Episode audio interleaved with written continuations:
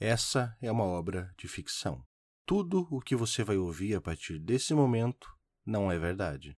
Embora possa ter alguma semelhança com a realidade ou locais reais, é tudo fruto da imaginação. Somente os monstros e os fantasmas são reais. Oi, que bom que você voltou. Você ainda se lembra do que ouviu no episódio anterior, né? Você não se esqueceu? Isso é bom. Antes da gente começar, alguns recados. Eu recebi vários comentários fazendo a mesma pergunta depois da semana passada. Todos eles diziam: Mas por que, que você nunca mais voltou e tentou falar com o homem que te segurou? Bem, na verdade, nem todos eram assim tão educados. A verdade é. Eu não consigo. Sempre que eu passo por lá naquele horário, mesmo que eu vá escutando a mensagem que eu gravei, eu me distraio. Sempre acontece. Uma vez eu fui decidido a encontrar aquele homem e fiquei esperando ele aparecer. Quando o horário ia chegar, eu fiquei distraído, entrei em uma farmácia e quando eu percebi, eu estava sentado no meu ônibus voltando para casa com uma sacola com 23 picolés. Eu gastei todo o meu dinheiro em picolé. Depois disso, eu fiquei com medo de voltar. Não riam. Eu sei que você tá rindo. Não são só picolés. Bem, na verdade são, mas eu fiquei pensando: se eu fiz isso automaticamente e nem me lembro, o que mais eu poderia fazer depois? E depois disso, para falar a verdade, eu tenho evitado aquele horário e tenho evitado aquele lugar. Mas agora que eu respondi a pergunta de muitos de vocês, eu também recebi algumas mensagens animadoras. Bem, recebi muitas me xingando e rindo de mim, mas é o que se espera da internet, né?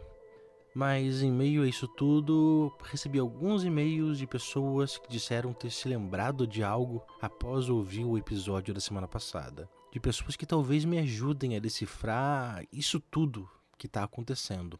Um e-mail que me chamou especial atenção foi esse aqui, da Amanda, também de Curitiba. Esse aqui é o e-mail que ela me mandou.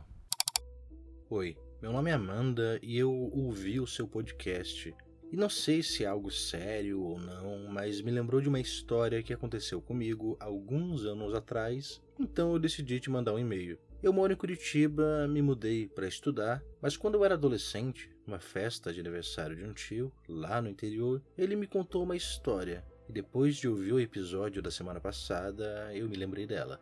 Isso aconteceu lá onde eu morava com a minha família, em Irineópolis. Era uma daquelas festas do interior, muita comida, muita bebida e muita mentira. Muita história de assombração, de fantasma ou de visagem, como eles chamam. Só que no meio tem muita mentira. Mas, de algum jeito, a gente consegue ver quando a pessoa está mentindo e quando ela está falando a verdade. Na mentira, todo mundo ri, e quem conta a história se diverte com o medo dos outros.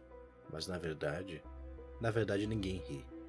As pessoas fingem que não estão ouvindo, forçam alguma piada para esconder o medo, e quem conta não bebe, para ninguém ver que a mão dele está tremendo.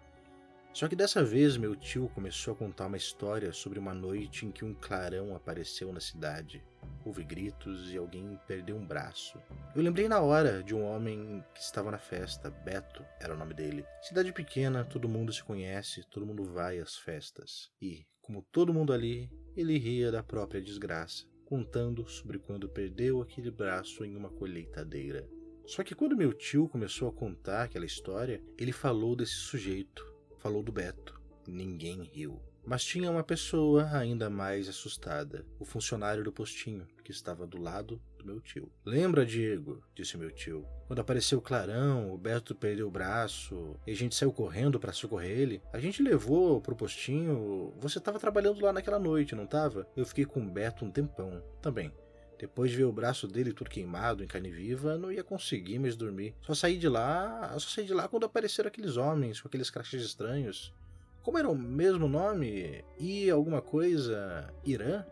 Nesse momento, Diego, que estava bem mais apreensivo que todo mundo ali, disse pro meu tio que não lembrava de nada, que isso não tinha acontecido que Beto perdeu o braço numa colheitadeira e que todo mundo sabia disso. Ele esteve no postinho no dia em que Beto chegou e tiveram de transferi-lo para o hospital numa cidade vizinha para que não morresse. E o tio tentou insistir, mas Diego disse que ele só bebeu demais. Fez alguma piada sobre cortar a bebida do meu tio e outra pessoa concordou. E depois de rirem dele por algum tempo, meu tio xingou todo mundo, se levantou e foi ao banheiro. Quando voltou, já estavam contando alguma história sobre desenterrar tesouro ou pescaria, com todo mundo rindo, sem o medo de antes. Eu perguntei para meu tio sobre essa história no dia seguinte. Ele disse não saber do que se tratava. Não estava mentindo, eu tenho certeza. Ninguém mais da família soube dizer o que era. Ninguém lembrava do meu tio com medo, do amigo dele, do postinho. Sério, foi como se eu tivesse sonhado com isso tudo. E quando ouvi o podcast, isso voltou à minha mente por causa dos crachás. E fã, igual ao que o meu tio disse. Bem, ele não se lembrou exatamente do que era, mas pode ter sido. Ou não pode, mas aconteceu tudo tão parecido com o que você contou na sua história. Se esquecer, parecia que foi um sonho. Nas próximas semanas, no feriado, vou visitar minha família e vou mostrar seu podcast a meu tio. Quem sabe ele não se lembra de alguma coisa. Obrigado por ter contado essa história. Espero que eu e meu tio possamos ajudar a descobrir quem são essas pessoas, porque agora eu estou bem curiosa. Muito obrigado pelo seu e-mail, Amanda. Eu fico extremamente feliz que algumas pessoas estejam também se lembrando. Por isso, mostrem esse podcast para o maior número de pessoas que vocês puderem. Quantas pessoas ao nosso redor talvez não tenham encontrado algo estranho, algo sem explicação e tenham visto esses homens com esses crachás, mas depois se esqueceram. Chegou a hora de nós nos lembrarmos. E você, Amanda, fale com seu tio, por favor. Se ele quiser conversar sobre isso, eu ligo para ele em qualquer hora, em qualquer momento que ele puder. Não só ligo pro tio da Amanda, mas para qualquer pessoa que tenha encontrado alguém com esse crachá ou visto o símbolo em qualquer lugar, ou ainda que possa me ajudar a encontrar alguma resposta. Eu sinto que esse é um quebra-cabeças bem grande e eu descobri uma das peças dele sem querer, mas junto de vocês eu acho que nós podemos encontrar cada vez mais peças e quem sabe um dia ter uma noção de qual imagem esse quebra-cabeça está formando. Voltando aqui para as mensagens que eu recebi, algumas pessoas disseram saber de algo e disseram que a gente poderia conversar. Muitas histórias parecem ser muito interessantes e muito importantes, mas como o e-mail da Amanda já foi lido aqui nesse programa, eu não quero que ele fique muito longo. Então eu vou ligar para uma pessoa que tem uma história que parece ser um pouco mais curta.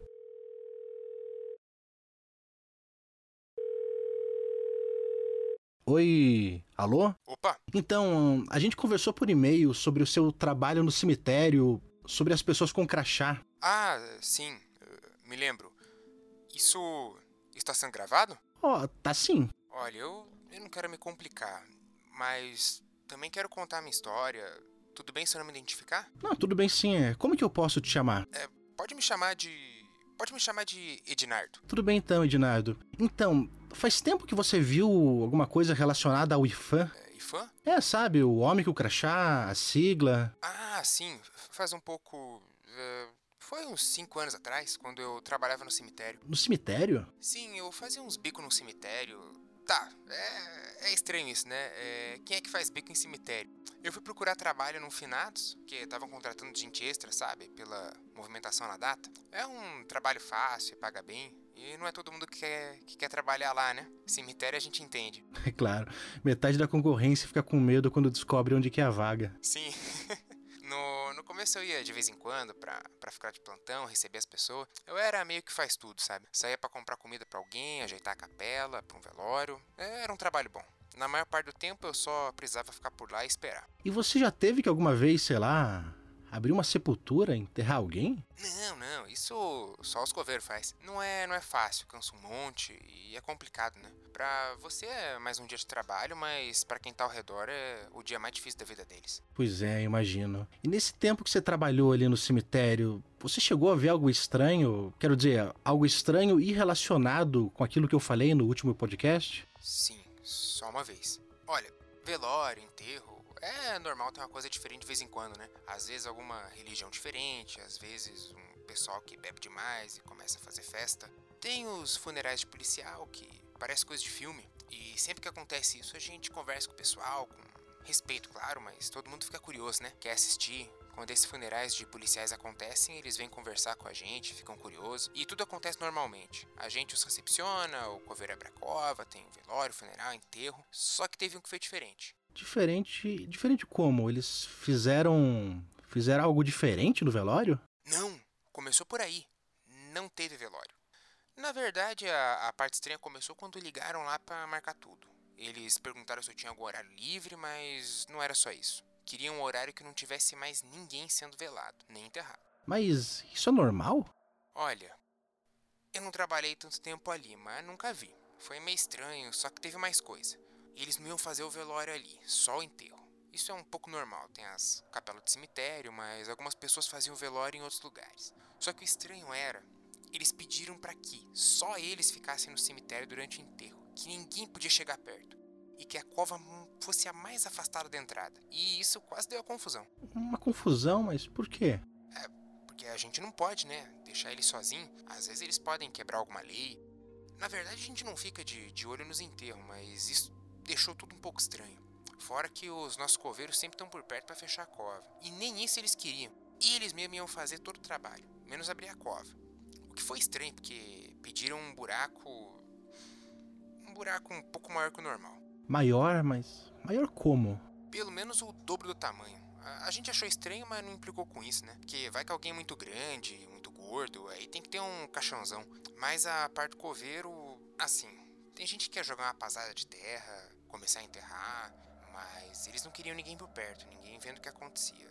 Daí não dá, né? Vai saber o que eles vão fazer. Mas e o que aconteceu? Eles fizeram o enterro? Fizeram. A, a gente chegou a um acordo. Na verdade, o gerente do cemitério chegou. Ele conversou no telefone por um tempão com o sujeito e chegaram a entendimento. Nós fizemos a cova do tamanho que eles queriam e deixamos ela lá aberta. Só que começaram a chegar os carros, meia dúzia de carro. Nada normal, nada estranho, tudo carro comum, barato. E foi rápido.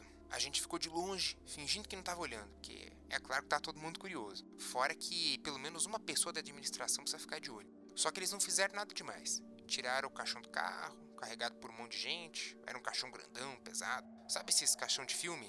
Sabe quando aconteceu aquele negócio lá em Goiânia? Goiânia? É, do, do acidente com o Césio, sabe? Ah, sei sim, aqueles caixões de, de chumbo, né? E, e esses mesmo. O caixão grandão metálico. Eu nunca tinha visto um desses pessoalmente.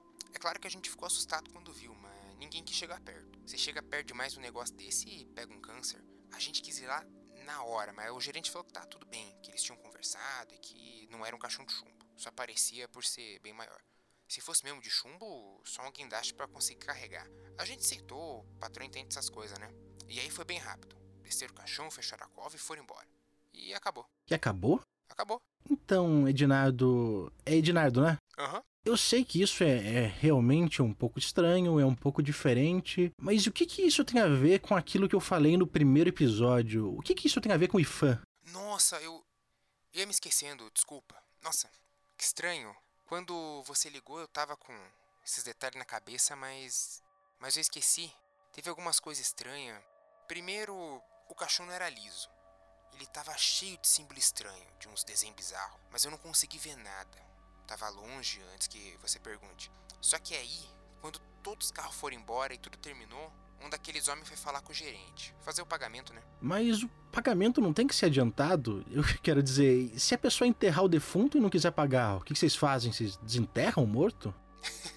pois é, não, não dá pra fazer isso, né? É por isso mesmo que sempre contrato e pagamento são adiantados. Mas o gerente deve ter combinado algo com aquele sujeito e tudo deu certo. Ele pagou, não teve problemas. A gente conversou sobre essa história por algum tempo e depois esqueceu. E vida que segue, mesmo no cemitério. Então, Edinardo, de novo, eu sei que isso realmente é estranho, mas e o que, que tem a ver com a história que eu te contei? Nossa, de novo, quase me esqueci, é, que estranho. Quando o homem foi falar com o gerente, ele passou por mim e ouviu o crachá dele.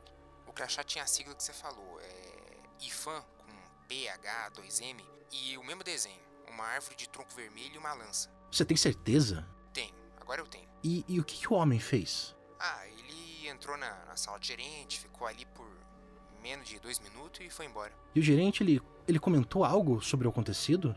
Ah, a gente não tem tanta intimidade com ele, né? É o patrão. Mas de vez em quando a gente conversa. Ele nunca falou nada sobre esse dia. Só que aí que tá a parte estranha. Eu fiquei curioso, tentei conversar com ele a respeito. e ele desconversava. Dizia que não sabia de nada. Só que eu pensei, ele só não quer falar, né?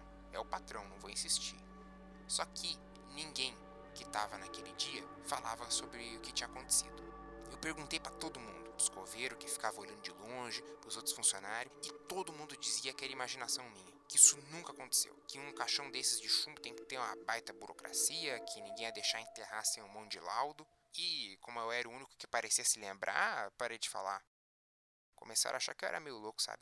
É, eu sei como é, acredite. Mas eu tenho que te perguntar: você nunca foi até o túmulo, até o lugar onde eles enterraram esse caixão grande? Aí é a parte estranha.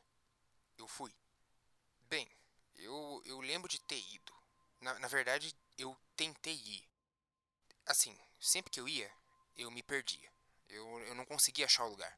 Eu acabava em outra cova, recém-coberta, ou só me perdia pelo cemitério. Teve um dia que eu insisti em procurar. E daí quando eu percebi, eu fiquei andando umas duas horas pelo cemitério, distraído, pensando na vida. Meu chefe me deu uma bronca daquelas e depois disso eu desisti. Fiquei com a impressão... Aquela impressão de que nunca aconteceu, sabe? Com a impressão de que tudo era um sonho? Isso, com, com a impressão de que era um sonho. Aí quando eu vi você contando sua história, tudo veio à tona. Sabe quando você lembra de um sonho que teve muito tempo atrás, assim, do nada? É, eu sei, eu sei bem. É, foi o que aconteceu. Eu jurava que aquilo tudo era um sonho, mas agora não sei mais. Bem, Ednardo, talvez tenha sido um sonho, mas agora tá gravado, né? E sonho ou não, você não precisa mais se preocupar em esquecer. É, eu acho que sim. Bem, Ednardo, muito obrigado pela sua participação aqui no podcast, por contar sua história. Ela com certeza vai ajudar muitas pessoas a se lembrarem e vai ajudar a gente a descobrir a verdade que está sendo escondida de nós. Um abraço, Ednardo. É, um abraço. E esse foi o Ednardo, que um dia no seu trabalho encontrou outra dessas pessoas com um crachá do.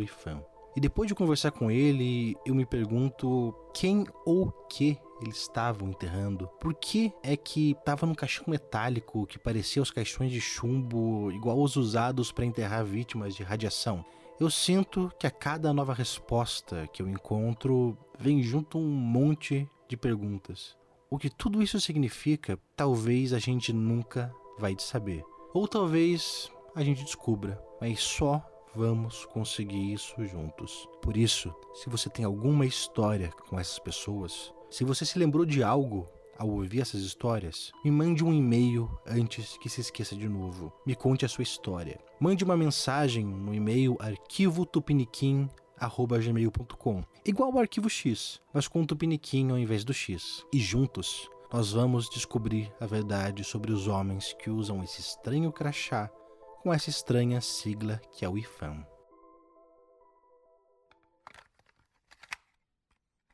Você acabou de ouvir Um Caixão de Madeira e Aço, o segundo episódio da primeira temporada do podcast Arquivista Fantasma, intitulada A Busca pelo IFAM.